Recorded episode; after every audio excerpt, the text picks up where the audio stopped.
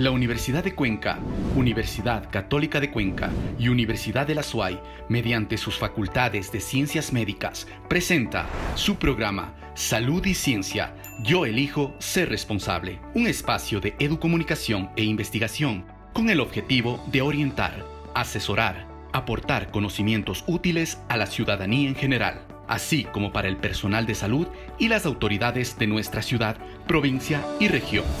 Empezamos.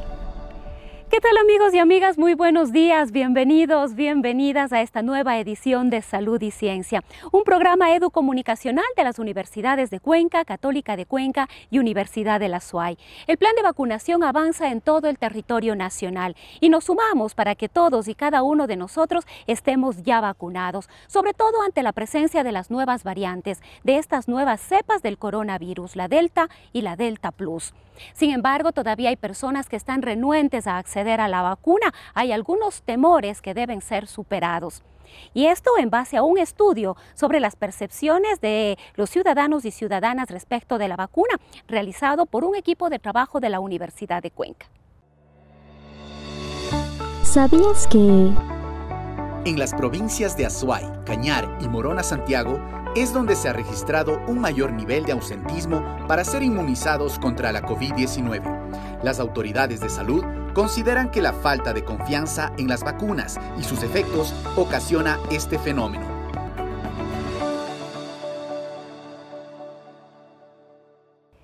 Y frente a la vacunación es importante que confiemos en las investigaciones y en la información científica únicamente. Hay un estudio aquí en nuestra universidad, como habíamos anunciado en la primera parte de este programa, realizado por el equipo de investigadores de la Facultad de Ciencias Médicas de la Universidad de Cuenca, ICP COVID, que nos va a dar a conocer algunos detalles de las percepciones que tenemos respecto de las vacunas. Vamos a darle paso enseguida a nuestra compañera Lady Romero, ella está ya con el doctor Carlos Julio Jaramillo. El doctor Julio Jaramillo Monge, docente de la Facultad de Ciencias Médicas de la Universidad de Cuenca, nos acompaña esta mañana para dialogar sobre la aceptación de la vacuna contra la COVID-19 en la provincia de Azuay, tras el estudio que investigadores de la institución realizaron al respecto. Desde que empezó la pandemia a nivel mundial, lo que más esperaba era contar con una vacuna para combatir la enfermedad. Sin embargo, Hoy que se cuenta con esta medicina, en Ecuador se ha evidenciado altos grados de ausentismo para recibirla. En ese contexto, doctor, ¿qué motivó la realización de la investigación en nuestra provincia? Lady, muy buenos días, muchas gracias. Bueno, ya eh, el año pasado, cuando ya estábamos en, pleno, en plena pandemia, como usted bien lo dice, ya se conocía eh, los avances en el desarrollo de muchos candidatos vacunales, pero se, se observó y hubo una iniciativa también ya desde otros países eh, de investigar cuál, cuál era la aceptación que iban a tener las vacunas. Así que en el marco de un proyecto internacional que es el International Citizen Project del ICP COVID-19, el equipo de investigadores de la Universidad de Cuenca también sumó a este equipo y trasladamos eh, esta iniciativa también a nuestro, a nuestro territorio, específicamente a la provincia, con la idea de tener una, una idea de cuál sería esa aceptabilidad de la vacuna en nuestra provincia. Doctor, en ese sentido, ¿qué variables se midieron para la investigación? Bueno, entre variables de carácter sociodemográficas para conocer un poco las características de la, de la población con la que pudimos recolectar los datos, estuvieron también aquellas directamente relacionadas a la aceptabilidad en función de algunas preguntas sobre el conocimiento de las personas en torno a la, disponibilidad de vacunas, si las vacunas eh, consideran que son o no son efectivas, si las aceptarían de acuerdo a la eficacia que, que éstas puedan ofrecer. Em, y también em, vimos la, la, relación entre la edad y los temores que hay con respecto a la enfermedad. En síntesis, fueron estas algunas de las variables fundamentales que utilizamos. Ahora, doctor, la necesidad para este tipo de estudios, ¿cuál fue el objetivo que ustedes tenían con estos resultados? ¿Qué se puede, qué se puede hacer, la utilidad de los mismos? Bueno, algo que, que, habíamos observado ya en el contexto de inicio de la pandemia es que la información eh, no, no, no, no apreciamos que era una información eh, suficiente, oportuna, adecuada para que se prepare la población, ¿no? De hecho, en la sustentación teórica que decíamos, señalábamos que no era únicamente eh, asunto de disponer de la vacuna, sino que también existan las condiciones para que se pueda administrar y que la población lo acepte. Así que em, de ahí para acá, eh, y en este momento, vemos que ya fluye cierta información, todavía quizás eh, eso tiene que mejorar bastante porque sigue habiendo ausentismo y resistencia de algunas personas, y más todavía que en aquel momento, me refiero al año pasado, cuando tomamos la iniciativa de estudiar y de ahí para acá han permanecido mensajes erróneos, equivocados e incluso abiertamente contrarios al uso de las vacunas, cosa que no le hace ningún favor a la salud de la población.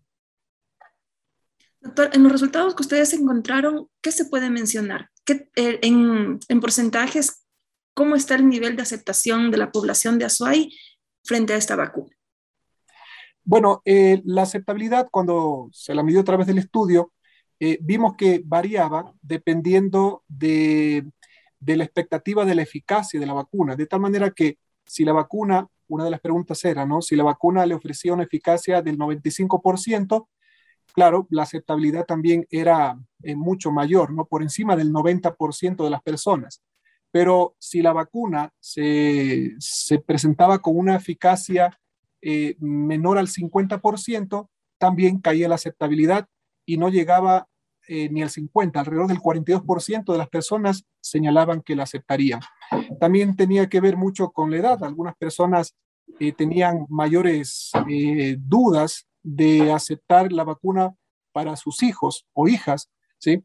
Em, y también había una, una relación con, respecto a la edad de tal manera que entre las personas de menor edad eh, había, al parecer, una menor preocupación por el problema eh, versus las personas de mayor edad que tenían una mayor preocupación por los riesgos de enfermedad grave y de muerte. El, estudio estuvo a partir de los 18 años en adelante, por lo que se hubieron personas de entre 18 y 20 años y también participantes eh, de edad de adultos mayores. ¿Podríamos hablar de un nivel de rechazo, ese porcentaje de rechazo? Eh, bueno, de no aceptabilidad, diríamos, ¿no? En un porcentaje minoritario de la población al momento en el que se realizó la, investigación. Que vale recalcar, fue una investigación por medio de encuestas online. Sí, lo hicimos de esta manera por las mismas condiciones de, restricción de, de, movilidad, de contacto y que es, una, es un medio eh, que está disponible para una parte importante. Sabemos que eso también nos limitó para poder llegar a ciertos sectores, pero nos ha dado ya eh, un, un, elemento eh, fáctico importante para acercarnos un poco a la realidad. Doctor, como academia, como Universidad de Cuenca, ¿por qué es importante emprender con estudios de este tipo? Porque esto, esto le brinda los insumos para quienes tienen la autoridad, las facultades y la toma de decisiones en materia de salud pública, es decir, a las autoridades, eh, en este caso el Ministerio de Salud Pública, que ha sido uno de los propósitos, entregar, hacer público, difundir estos resultados de esta y muchas otras investigaciones que se han venido haciendo para que las autoridades tengan elementos y puedan quizás diseñar mucho mejor sus, sus eh, campañas de difusión, de comunicación. Eh, cosa interesante a propósito de esta pregunta es que también las personas que participaron señalaron que la mayor confianza eh, en cuanto a fuente de información la ven en los profesionales de salud. ¿sí? Así que eso creemos que es muy bueno porque le da también un elemento de apoyo a la autoridad sanitaria para encabezar, y como tiene que ser, eh, una amplia difusión de, información que por un lado favorezca la aceptabilidad a través de, la lucha contra los mitos, contra la información totalmente errada, equivocada, distorsionada y eventualmente hasta malintencionada. Doctor, en este grado de aceptabilidad, ¿se podría decir eh, a qué más le teme la gente para no acudir a la vacunación? Bueno, entre las cosas que observamos es a los efectos secundarios. A los efectos secundarios es uno de los principales temores que tiene la población y que, bueno, ya con la difusión sabemos que los efectos secundarios comunes que se presentan son eh, dolor local, algo de fiebre, que son respuestas esperables, son normales porque el cuerpo responde a la vacuna, genera anticuerpos y la fiebre es parte de la respuesta normal. Em, de ahí eh, quizás otras informaciones que por ahí circulan eh, generan ideas de otro tipo de complicaciones severas que no, no es el caso. ¿no? algo que está claro para este momento es que los beneficios de recibir la vacuna superan enormemente a los posibles riesgos o a estos efectos secundarios comunes y menores que se controlan y en dos o tres días simplemente ceden. A su criterio, ¿cómo debería continuar, cómo debería avanzar el gobierno en su plan de vacunación para disminuir esos grados de ausentismo? Em, bueno, eh, otra vez, la, información es sumamente importante. ¿sí? Eh, si bien vemos que se ha comenzado a, publicitar algo, aparecen ya eh, los lugares de vacunación, em, sin embargo, al parecer todavía no, no se busca combatir los principales temores, como esto que estamos señalando con respecto a los efectos secundarios. Quizás ahí es donde más tiene que la autoridad sanitaria decirlo con, con, contundencia, respaldado en la ciencia, respaldado en los estudios con los que contamos, que los efectos eh, no eventualmente secundarios no de ninguna manera contradicen la necesidad eh, y la importancia de la vacuna. Creo que quizás el ministerio deba eh, respaldar con muchos más elementos científicos para que la idea quede absolutamente clara. ¿Alguna recomendación especial de usted como al haber sido parte de este grupo de investigadores sobre la experiencia que tuvieron, la experiencia que les dejó esto y si es que eh, la investigación, este estudio va a tener una segunda fase. Eh, bueno, a ver, primero como una recomendación importante y aprovechando el espacio, es que eh, la vacuna es parte de las medidas para controlar la pandemia, evitar las mayores consecuencias que son la pérdida de vidas humanas. sin embargo, hay que reiterar la, las, principales recomendaciones que son las medidas de prevención fundamentales, el lavado de manos, el correcto uso de las mascarillas, el mantenimiento del distanciamiento físico adecuado, porque estas seguirán siendo las medidas fundamentales incluso cuando la persona haya recibido su vacuna. Que dicho sea de paso, todas las vacunas son, son buenas, la que se le ofrezca a uno hay que aceptarla, en todas las vacunas se ha señalado que hay un 100% de eficacia en prevenir cuadros graves y la muerte, que es en última instancia lo que más nos preocupa y queremos evitar, la muerte, y también en esos cuadros graves que se generan complicaciones que pueden quedar o dejar secuelas incluso de, largo tiempo. Así que primera recomendación es, eh, sigamos aplicando las medidas de prevención, recibamos si hay la oportunidad la vacuna, la que podamos acceder, todas son buenas. Em, y con respecto al estudio, bueno, ya habían, habían ya algunas, eh, hubieron ya anteriormente a nuestro trabajo alguna iniciativa que se la hizo a nivel nacional, con algunas similitudes en los resultados, con una aceptabilidad mayor al 90%, y quizás en estas nuevas circunstancias realmente habrá que considerar quizás la posibilidad de, hacer un seguimiento y qué es lo que está pasando ahora, eh, sobre todo cuando la información fluye tan rápido y se habla de variantes del virus y se generan preocupaciones, algunas fundadas, otras infundadas. Eh, será oportuno considerar no solamente esto, sino otros estudios más, porque realmente el tema es muy rico y da para seguir estudiando muchas cosas que ayuden a la salud de la población. Y los temas de la bioética son fundamentales en momentos en los que atravesamos una pandemia. A través de la Facultad de Ciencias Médicas de la Universidad de Cuenca y la Cátedra de Bioética se viene desarrollando una serie de cursos relacionados a esta problemática. Es importante en este momento conocer las cifras que nos salen a la luz. Hubo una conferencia con el experto colombiano Iván Pinzón. El impacto de los confinamientos por la COVID-19, los datos no visibles, fue el tema que se abordó en una nueva conferencia del primer curso de Bioética Laica y Sociedad, promovido por la Cátedra de Bioética de la Facultad de Ciencias Médicas de la Universidad de Cuenca. La pandemia de los datos fue uno de los temas tratados por Iván Pinzón, especialista en epidemiología de la Universidad CES de Medellín. Nos vemos involucrados, ¿no? Completamente inundados de un montón de datos que pueden no ser bien interpretados. Y aquí hay muchísimos problemas.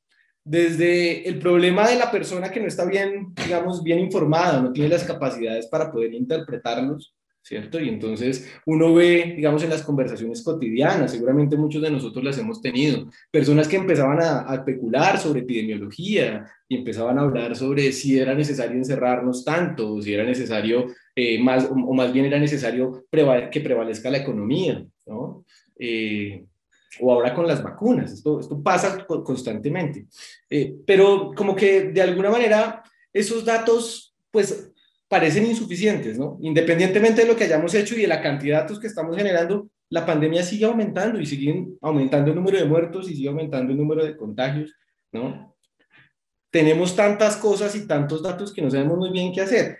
Y aquí hay otro problema, ¿no? Y es que no todos los datos se comunican o se salen a salir a la luz de forma transparente. Y aquí hay muchos intereses, ¿no? Está el caso de Venezuela y Nicaragua, en donde hay un montón de intereses políticos para que no se vea la realidad. O está el caso de ciertos gobiernos, entre esos el ecuatoriano, donde los datos se han usado también para generar ciertas confusiones o ciertas situaciones de corrupción, ¿no? y se perciben o, se, se, tratan de, de, generar ciertas políticas que permiten que se compren recursos sin necesidad de las licitaciones requeridas y demás. ¿no? Eso ha llevado a muchísimos problemas.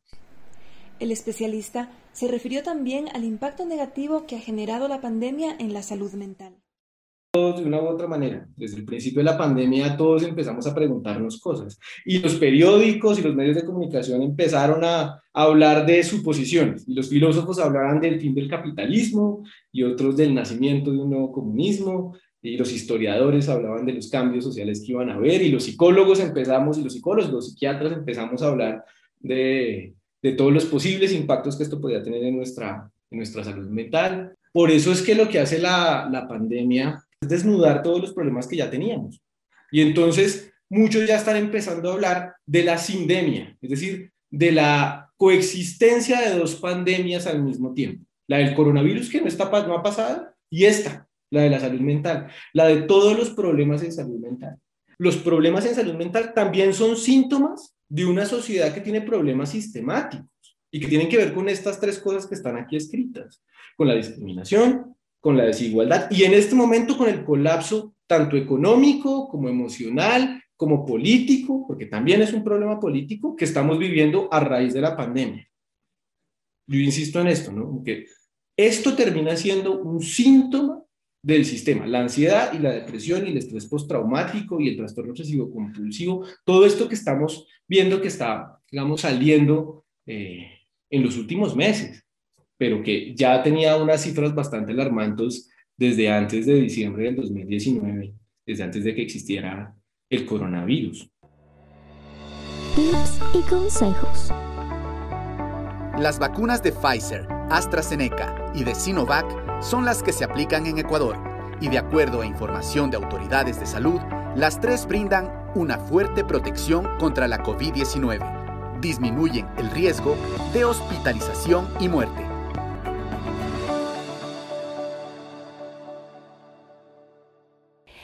número de contagios podría empezar a incrementarse ante la presencia de las nuevas variantes del coronavirus, la Delta y la Delta Plus, que ha aparecido en las provincias de El Oro y en la provincia del Guayas, lo que ha provocado además la toma de decisiones por parte del gobierno nacional, un estado de excepción, tanto en la provincia del sur del país como en la ciudad de Guayaquil. Para eso vamos a analizar ahora las cifras como cada semana con el doctor Fray Martínez. Le damos paso a nuestra compañera Jessica Uccelli. Así es, Rosana, muy buenos días amigos televidentes y radioescuchas. Nos encontramos un domingo más con el doctor Fray Martínez Reyes, quien hará un análisis de la COVID-19 en la provincia de La Suay con algunos datos a nivel nacional. Doctor Fray, bienvenido a Salud y Ciencia. Buenos días, bienvenidos al análisis de la información sobre la COVID-19 con datos disponibles hasta el miércoles 14 de julio del 2021 en el portal del Ministerio de Salud Pública. En las curvas epidémicas presentamos el promedio diario tanto a nivel nacional como a nivel de la provincia de La Suay. En la semana del 27 de mayo al 2 de junio, a nivel nacional el promedio diario fue de 677.9, mientras en el Azuay fue de 63.1, prácticamente un 10% de aporte en esa semana. En la semana del 24 al 30 de junio se produjo 602.3 casos diarios en nuestro país, 54.1 en nuestra provincia. Esto nos tiene que hacer meditar. Contribuimos con alrededor del 10% de casos a nivel nacional. Somos el 10% de la carga de COVID-19 a nivel nacional y recordemos que somos 24 provincias a nivel del país. Esto se refleja en la letalidad, no bajamos del 2%, estamos en el 2,19% al 14 de julio del 2021 y recordemos que los fallecidos pueden ser personas cercanas a nosotros, pueden ser, seres queridos de nuestra familia. ¿Cómo estamos en el ámbito de la cobertura de vacunación? Las poblaciones de 65 años y más son los que mayor número de eh, los que representan mayor porcentaje de vacunados. 76.3% en el Azuay, 59,54% en el Cañar, 63,36% en Morona, Santiago. Luego sigue la población de 50 a 64 años y de 15 a 49 años. Acudamos, por favor, a llamado, busquemos la oportunidad de vacunarnos. Esto hace que el panorama en nuestro país, que estaba en un semáforo rojo marcado, cada vez vaya disminuyendo un poco más hagamos lo nuestro, cumplamos con nuestra responsabilidad. Las personas con COVID-19, con o sin síntomas, deben esperar para vacunarse hasta haberse recuperado de la enfermedad y hasta que reúnan los criterios para suspender el aislamiento. Esto también es para las personas que se enferman de COVID-19 antes de la segunda dosis de la vacuna. Hay personas que tienen enfermedades de base, esas se llaman enfermedades subyacentes. Estas personas es importante que se vacunan, que se vacunen. Personas que padecen cáncer, enfermedad renal crónica, enfermedades pulmonares crónicas, también personas que padecen demencia u otras afecciones neurológicas, diabetes, síndrome de Down, afecciones cardíacas, VIH, personas inmunodeprimidas, personas con enfermedades hepáticas, sobrepeso y obesidad, embarazo, enfermedad de células falciformes, consumo de, ah, tabaco actual o pasado, trasplante de órganos sólidos o células madres sanguíneas, accidentes cerebrovasculares o enfermedades cerebrovasculares, trastornos por el uso de sustancias, consumo de alcohol, etc. Estas personas son más susceptibles y tienen que estar más prestas a su vacunación. ¿Qué hay sobre la variante Delta? Todos los virus mutan y lo hacen con frecuencia. Una mutación hace una nueva variante del virus y hace que pueda cambiar su comportamiento, que puedan volverse más contagiosos e incluso más letales que las variantes anteriores. La variante Delta es la, más reciente, se propaga con mayor velocidad, en solo unos meses pasó a ser más representativa del número de casos existentes en los Estados Unidos. Por otra parte, la sintomatología que produce la variante Delta es un poco diferente de la que han producido las variantes anteriores. Los síntomas más importantes o más frecuentes son el resfriado, el dolor de cabeza, la secreción nasal, el dolor de garganta. Recordemos que lo, que lo prioritario antes era la pérdida del olfato, la dificultad para respirar, la fiebre, la tos persistente, la pérdida del gusto. No hay evidencia sólida que sugiera que la variante Delta sea más letal aún. Sin embargo, la directora de los CDC, en una sesión informativa del primero de julio, señaló que la variante puede ser la responsable del aumento en las hospitalizaciones en algunas comunidades con bajas tasas de vacunación. Por otra parte, la variante Delta no es un reto para las vacunas autorizadas que, según los expertos, brindan un alto nivel de protección y además de esa variante contra otras que han surgido. La clave fundamental es la protección con la vacuna completa, es decir, con las dos dosis. Esa es ahorita nuestra responsabilidad más importante, sin descuidar el uso de la mascarilla, el lavado de manos y el distanciamiento social. Muchas gracias. Agradecemos al doctor Fry por la valiosa intervención de este día domingo. A continuación daremos a conocer los datos estadísticos emitidos por el Ministerio de Salud Pública. En la provincia de La Suay, 25.771 casos confirmados, 519 fallecidos. A nivel nacional, 471.757 casos confirmados, 437.167 casos recuperados. De esta manera damos por finalizado nuestro segmento. Queremos recordarles que estén pendientes de su fecha de vacunación, ya que es de suma importancia que todos nos vacunemos para así poder ganar la batalla a esta pandemia. Muchas gracias y muy buenos días. Muchísimas gracias Jessica y con esto llegamos al final de Salud y Ciencia de esta semana. Con las recomendaciones de siempre, la pandemia no ha terminado. Aunque estemos vacunados, hayamos accedido ya sea a la primera dosis o a la segunda, debemos continuar con todas las medidas de bioseguridad. Evitar las reuniones presenciales si no son necesarias. También las reuniones familiares. Usar correctamente la mascarilla y el lavado constante y permanente de manos. No olvidar, estas son las medidas de autocuidado para protegernos y sobre todo para proteger a quienes más queremos. De nuestra parte, que tengan un excelente día. La Universidad de Cuenca, Universidad Católica de Cuenca y Universidad de la SUAY, mediante sus facultades de ciencias médicas, presentó su programa Salud y Ciencia. Yo elijo ser responsable. Un espacio de educomunicación e investigación con el objetivo de orientar, asesorar, aportar conocimientos útiles a la ciudadanía en general, así como para el personal de salud y las autoridades de nuestra ciudad, provincia y región. Hasta una próxima oportunidad.